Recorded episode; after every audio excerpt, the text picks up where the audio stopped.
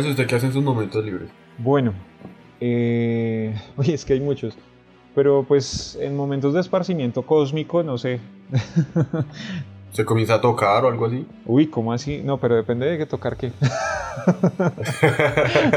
no, parce, pues como hablar de diferentes temas, no sé, acompañado de cerveza, con amigos, no sé.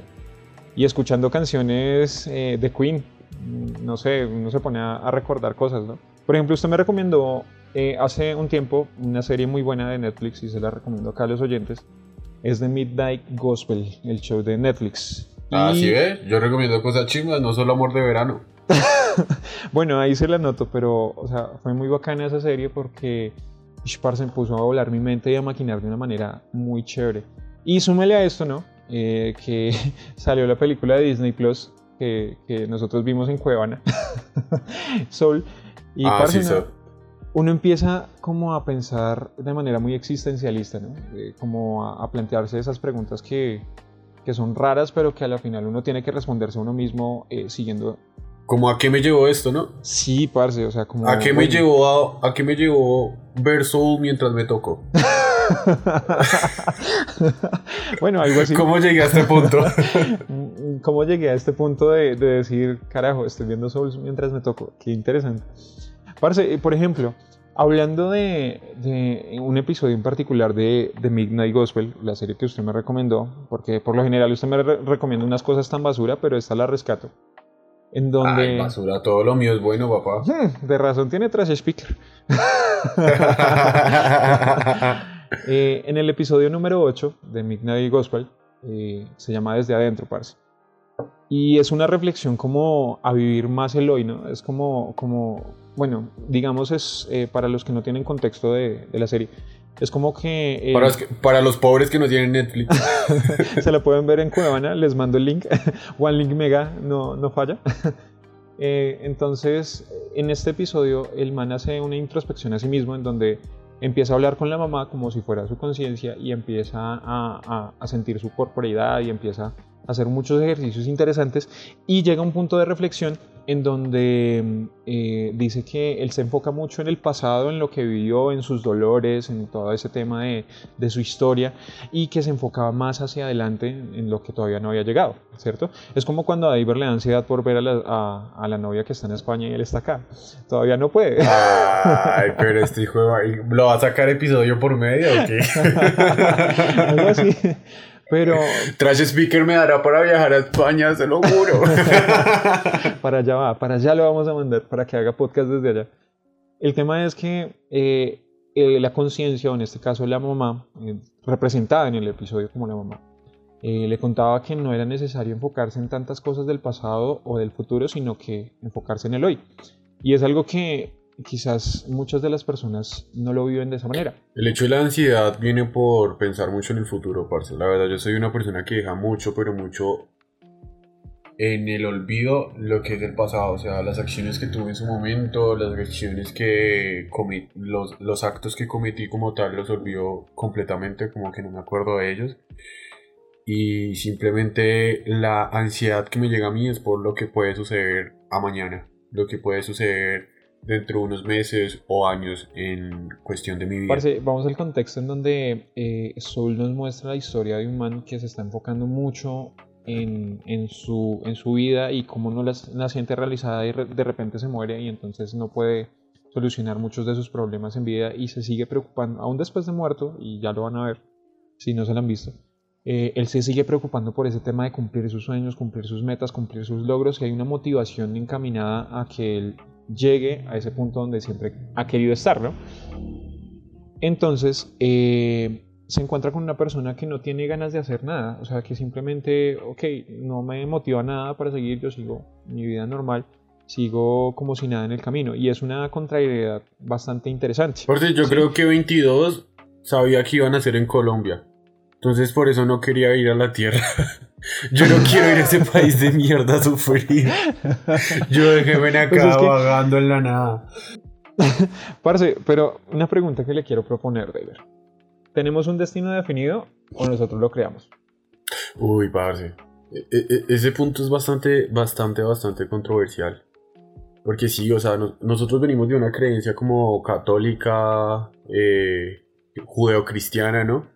Que nos dicen que como tal nuestra vida está ya predestinada, todas las acciones que uno va a cometer ya están como escritas, por decirlo así, en algún lugar. Es como que 22 van a ser en Colombia, se va a llamar David Avilés y va a sacar un podcast de mierda que se llama Tres Speaker hablando acerca del existencialismo, ¿sí? Exacto, algo así es como que algo que ya está definido.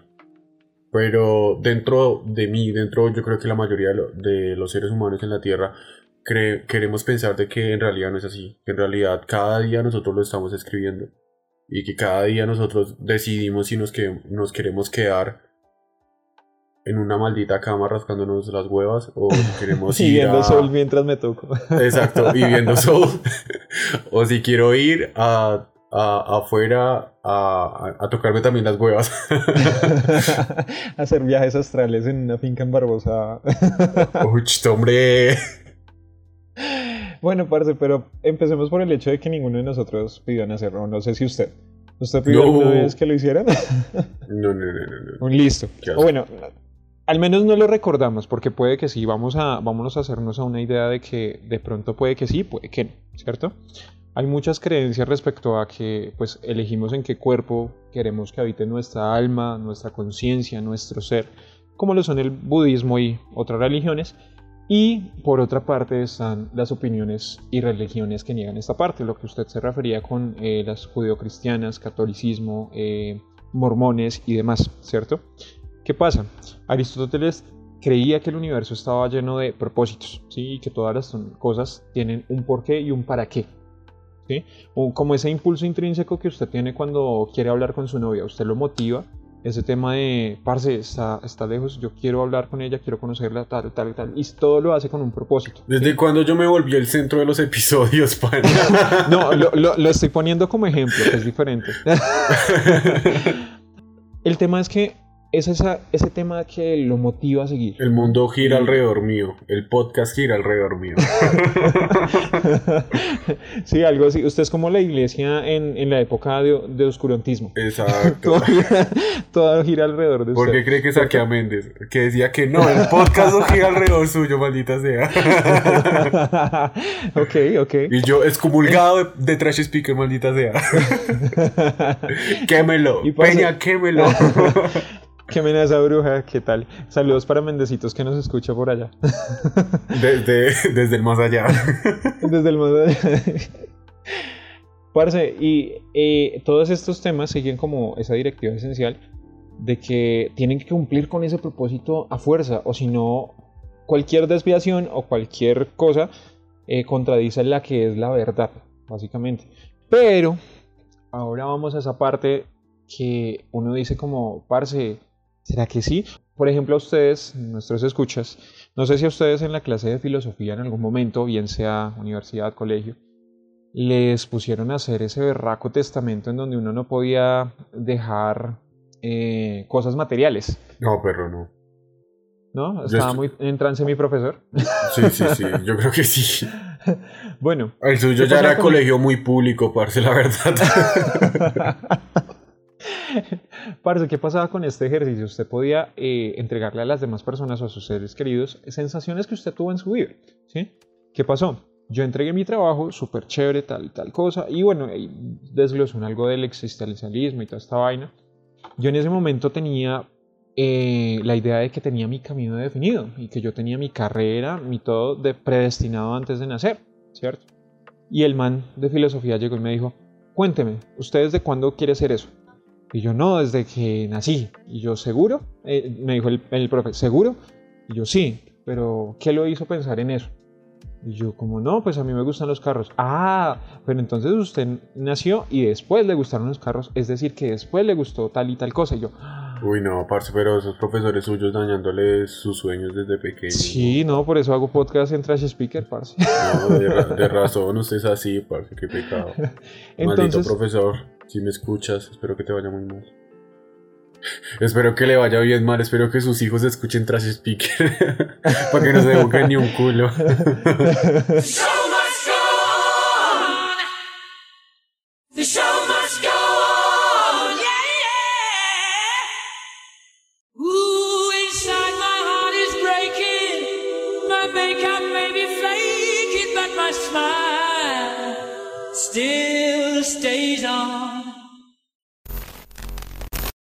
Bueno, eh, Parce, pues tomando esto como, como en cuenta, eh, como si fuera cierto que usted tiene un camino predefinido, ¿no?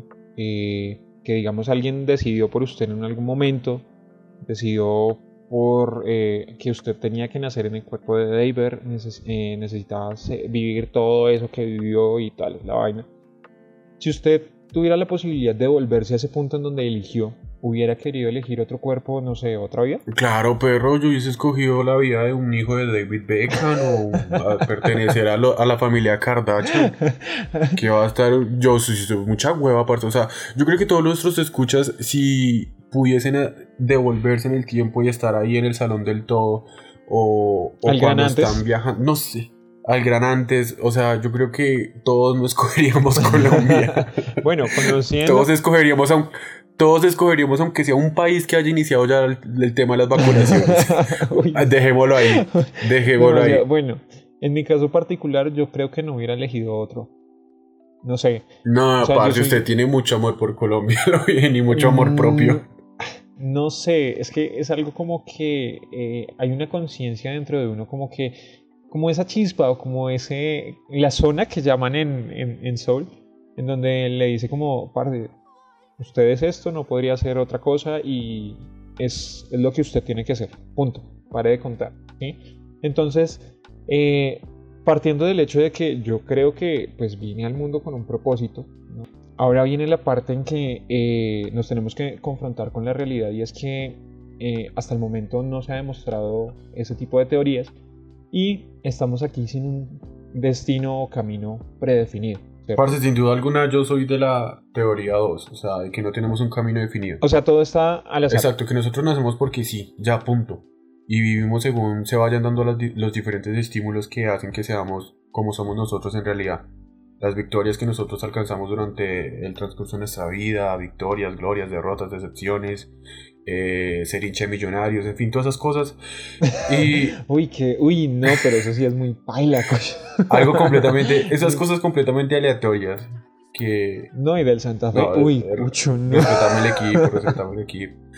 Y, y por lo menos yo siento más en, esa, en ese aspecto y yo creo más como en este tipo de, de vida, de que no tenemos un camino definido, que nosotros somos los que creamos el camino de que toda acción que nosotros cometemos lleva a una reacción. Si usted es una mierda en esta vida, pues usted va a tener muchas acciones de mierdas más adelante hacia su persona. O sea, ¿crees más en el karma que en el destino o el propósito? Sí, o sea, yo creo que yo creo que el propósito usted se lo crea. Y yo creo que el propósito es algo que usted comienza a sentir y comienza a aspirar a medida que avanza el tiempo según el lugar demográfico en el cual usted nació y en el cual usted creció. Ok, es decir que todo depende de donde usted eh, básicamente se desarrolle como persona, para saber cuáles son... Claro, o sea, claro porque es que, digamos, o sea, pongámonos como tal en cuestión acá en Bogotá, personas que crecen o nacen en lugares de poca eh, educación. Hablemos de personas que tienen poco acceso a la educación, no, tan solo en Colombia, sino como tal en, todo, en, en toda Latinoamérica dígame, esas personas, ¿qué pueden llegar a aspirar? A salir con la Hasblade. Exacto, a salir con la Hasblade, a tener un niño, esa es su mayor aspiración. Y quizás más adelante llegar a tener un buen vehículo y listo. O una casa y listo. Y ese es su sueño, esa es su aspiración y eso lo toman ellos como propósito. Yo por lo menos eh, crecí eh, en, una posición socioeconómica mm, de estrato bajo medio. Y la mayoría de pelados con los cuales yo crecí, su sueño era llegar a ser el jíbaro del barrio. Muy fuerte. Severo sueño, la plata, las lucas ya. Exacto, llegar a ser el jíbaro del barrio, llegar a tener su casa, salirse a, vivir con la pelada con la cual era novio en ese entonces y, ya, ese era su propósito de vida. Y había otros estúpidos de mierda que tenían como sueño ser periodistas. Heme aquí.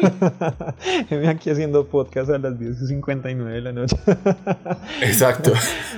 Pero es como eso, es como que el propósito que ellos tenían fue algo que se fue forjando, se fue formando debido a la, al lugar en, el cual crecieron y a las oportunidades que desde pequeño y a los valores que desde pequeños también se, se les infundaron. Se les infundaron. Por ejemplo, hay una, hay una particularidad con este tema de las religiones y no me quiero, o sea, discúlpenme, no, no me voy a meter en ese tema así de lleno porque pues ahí me dan palo ustedes como radio oyentes, como escuchas. Mucha de nuestra audiencia pues es particularmente de bastante edad. Oigan, gracias por escucharnos, siguen escuchándonos. Gracias a Doña Pelos que nos está escuchando. Severo, severa, severa energía. Doña Pelitos por patrocinar las salchipapas. Sí, a lo bien. Eh, el tema de que, parce, hay muchas personas que todavía creen que nacieron con un propósito. No digo que yo no lo crea porque en algún momento sí lo creí, lo creí fervientemente y dije, carajo, yo estoy hecho para esto y de alguna manera siempre voy a estar haciendo esto y siempre mis caminos van a ir hacia esto. ¿Por qué? Porque alguien ya me lo definió y yo no sé qué. Cuando yo llegué a ese punto eh, de decir, eh, alguien ya me lo definió, yo dije, carajo, entonces no es mi vida. No es lo que yo quiero para mi vida, sino lo que los demás quieren. Y ahí va el tema de autodescubrimiento propio, ¿cierto? Donde usted empieza en, esa etapa de adolescente o empieza en esa etapa de, de crecimiento intrapersonal en donde quiere descubrir qué es lo que le gusta a usted. Por ejemplo, estaba hablando hace un, tiempo con una amiga eh, en donde ella se sentía muy mal con su, con su cuerpo, con su estética, pese a que ella es una mujer sota, o sea, es una re mamacita. O sea, si me está yendo, ella sabe quién es. Y no se la voy a, no, no, no, no se la voy a presentar a David porque después me la termina gusaneando. Ole, ole, respetada. eh, el, el tema es que ella se sentía muy incómoda con su cuerpo entró en este tema de, de, autodescubrimiento personal y se dio cuenta de que más allá de su corporeidad habían muchas cosas que aplicaban pues para, para sus temas como su humor, eh, aplicaban mucho el tema de su esparcimiento, eh, la pintura, esa vieja es una tesa pintando, esa vieja es una tesa cantando. Eh, hay muchas cosas, bueno, no sé si cantando, pero le gusta mucho la música. es una persona de mucho conocimiento y imparte ese conocimiento para otras personitas pequeñas en donde les da la libertad de elegir. Entonces, yo entré también en ese proceso en donde yo dije, carajo, eh, si yo me acepto como soy y empiezo a buscar las cosas que yo quiero para mi vida, yo voy a darle una vuelta, un giro a mi vida. Y es ahí donde uno dice como, parce, ¿será que sí puedo definir mi destino? ¿O es que ya me toca, como, como usted decía, ya me toca irme a cuadrar como, con la Your Ladies, tener un chino con la Your Ladies para amarrarlo y tener un carrito y una casita propia, ya un, un, casalote? ¿Sí?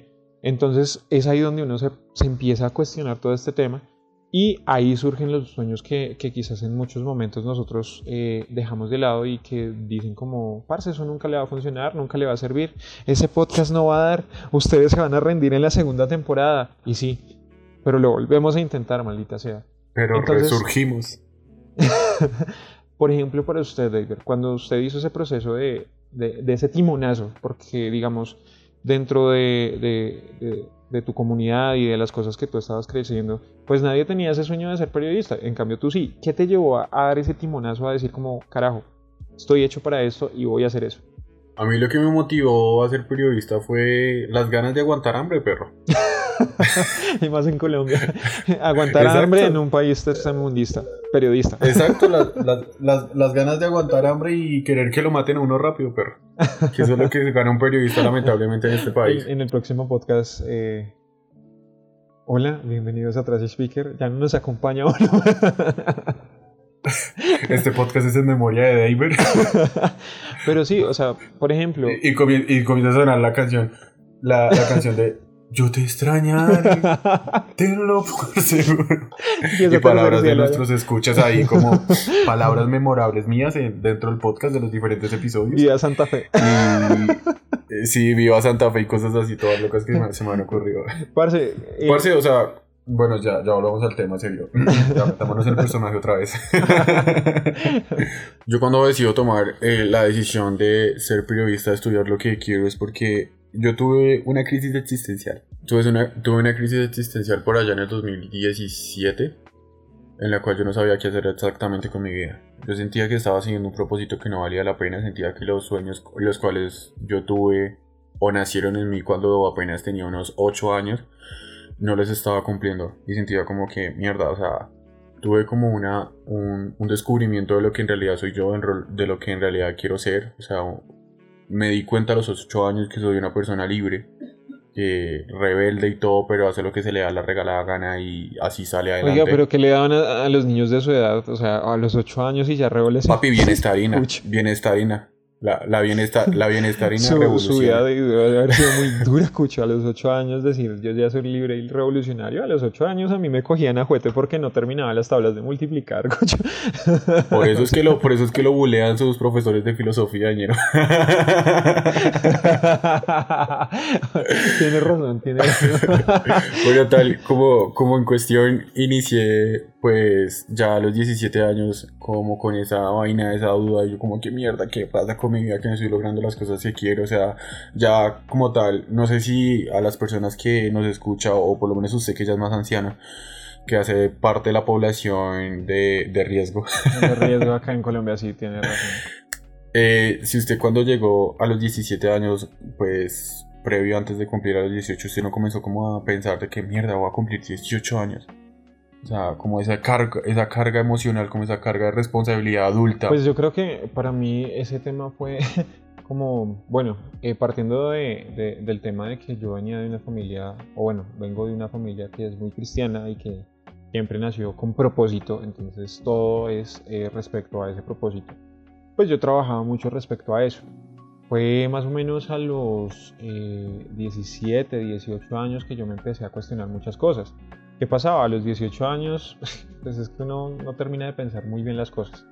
Y uno Pero es que uno como tal, uno como tal se cuestiona a los 16, a los 17, 18 años uno se cuestiona y uno dice como, ok, ya voy a entrar, pues acá en Colombia uno se vuelve adulto a los 18 años según según dice la, la, según Wikipedia.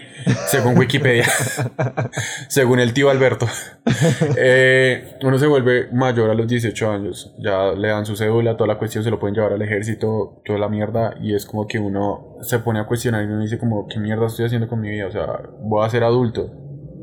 Es como una nueva etapa, es como un nuevo peso a los 16 años, ¿tú, ¿tú, piensas que, bueno, ya cumplí 18, me voy a ir de la casa de mis papás, voy a recibir plata, voy a ahorrar para mis cosas, voy a ahorrar para todo. Y uno, ahora, de, de la edad que tengo, uno es como, ay, sí, tico. Sí, sí, sí, sí, sí, pobrecito el tonto este, no sabe lo que se le viene encima. Exacto. Pero, pero como tal, yo a mis 17 años me cuestiono eso. Y yo digo como que, mierda, o sea, mi familia me estaba haciendo fuerzas, una parte como para que estudiara una cosa completamente diferente y otros como para que no estudiara medicara pues a lo que se dedica como tal la familia a la empresa de la familia. Y yo como que no, o sea, yo quiero ser alguien en la vida. Y yo sé que teniendo o no teniendo una carrera puedo llegar a ser alguien, claro está, pero como tal quiero perfeccionarme en una rama, quiero llegar a ser tal persona, llegar a, a, a lograr esto. Y ese sueño que yo comencé a tener a los 8 años lo quiero retomar y quiero hacerlo realidad.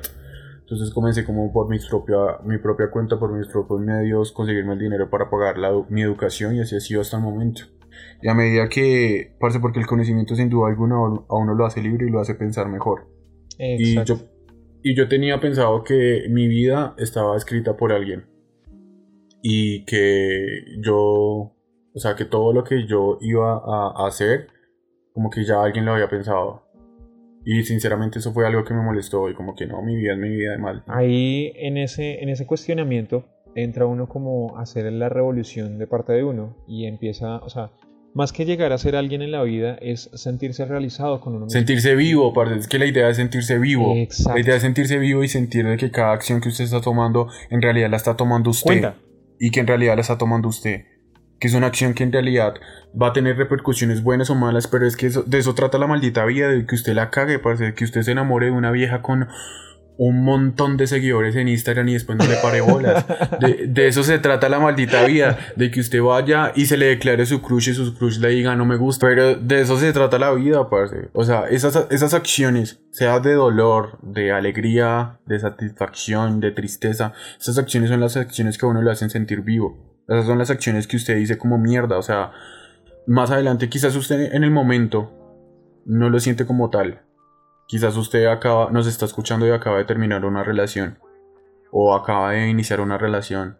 O está teniendo relaciones sexuales mientras nos está escuchando. Maldito porquería, por ahí no es.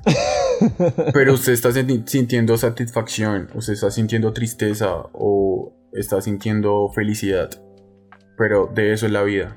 Y eso es lo que en realidad nos hace sentir vivos. Usted decidió meterse con esa persona tóxica y ahorita está viendo los resultados, está llorando, está sufriendo. Pero más adelante usted se va a dar cuenta de que, bueno, mierda, sí, de eso se trata la vida. De pasar buenos momentos, de sufrir, de llorar, de reír. La vida trata básicamente de vivir, de, que usted cometa errores, de que usted tome decisiones que en muchas ocasiones no van a ser las mejores, eso es obvio. Eh, no todos tenemos eh, pues las mismas condiciones o capacidades o esto, pero la vida se trata de hacer lo mejor eh, que podamos con lo mejor que tenemos. En este caso es usted. Así usted vea que usted es una mierda como persona, que usted nadie le hace caso, que usted, mejor dicho, es lo peor del mundo, que usted es peor que David, que eso ya déjeme decirle es otro nivel. o peor que cualquiera de Trash Speaker, eso es otro nivel. Eh, la vida consiste en eso. Y que yo ahorita, eh, por ejemplo, lo que decía David respecto al tema de tomar decisiones, y esto contradice mucho al David del pasado, en donde el David del pasado quería volver en una máquina del tiempo, un podcast que no salió a la luz, pero quería volver en la máquina del tiempo a cambiar decisiones. Entonces, ahí es donde uno dice como, carajo, no, no, no, no hay necesidad de cambiar nada. Esta es la vida que yo quiero y esta es la vida que estoy construyendo para mí y para los míos. ¿Por qué? De aquí en adelante depende todo de usted. Usted no tiene nadie atrás suyo que le esté escribiendo o le esté dictando órdenes a su cabeza. Si usted lo tiene, esa persona es una persona tóxica que no quiere que usted progrese o que usted avance o que usted se construya como persona, ¿cierto? Ahí es donde usted em, tiene que empezar a decir como entrar en la etapa revolucionaria izquierdista mamerta, que entramos David y yo en algún momento. No, a mí respéteme, yo siempre a la, yo siempre a la derecha, la verdad. en su tema de revolución introspectiva en donde usted evalúe qué es lo que quiere para su vida, evalúe qué es lo que quiere para, para los suyos. ¿Realmente está viviendo sus sueños? ¿Realmente está viviendo lo que usted quiere? ¿O simplemente está siguiendo el camino de alguien más? Hay, algunas veces en donde quizás por no decepcionar a las demás personas nosotros dejamos de hacer muchas cosas que para nosotros son importantes. Tal es el caso como, no sé, eh, dejar de escuchar algún tipo de música, dejar de hacer algunas cosas que realmente nos llenan conforme eh, a otras personas les molestan. Pero ¿qué pasa? Todos somos diferentes y reaccionamos de maneras distintas. Es como decir, eh, a David le da el Santa Fe y por más asco que eso me parezca, pues lo respeto. Nada que hacer. El man allá y sus cosas. Al man le gusta Amor de Verano de, de, esa banda toda poca madre y listo. Eso, esa vaina y pues el man es allá de su vida, chévere, bacano. Pero imagínese yo, digamos, eh, voy a poner un caso fortuito porque yo sé que nunca, nunca hubiera pasado y sería muy random, eh, en que yo estuviera detrás de la cabeza de David diciéndole, parce, no se meta con esa vida, no se meta con eso, no se meta con eso, no haga eso. Eso aunque a usted le guste, eso no le va a servir. O sea, imagínense a David cómo estaría ahorita, estarían las drogas allá en San Bernardo, el, el, ¿qué? la reencarnación del Bronx porque no soy bueno dando consejos, consejos ni, ni tomando mis propias decisiones. Ni hablando español. Exacto. ni hablando español el hijo de madre este.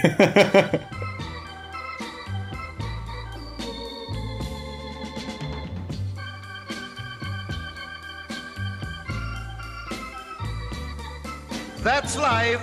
That's life. That's what all the people say. En conclusión para mí es que nosotros no tenemos un destino definido, sin duda alguna.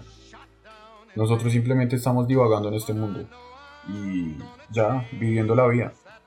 Y es como que lo único que tenemos cierto y claro es que algún día vamos a morir. Pero si vamos a morir. No se mate, Iber, no se mate. Morir y reencarnar en España. se imagina. No. No, pero pero si vamos a morir, que esa muerte valga la pena. Tomen como quieran tomar eso. ok, eso trae muchas connotaciones para muchas personas, pero sí, es así. Eh, vivan al máximo y recuerden que pues su vida no está escrita. Nadie, nadie, nadie. Si usted crea en una idealidad, si usted crea en, en, lo que sea, sus decisiones son propias. Si no me cree, vaya y busque el libre albedrío.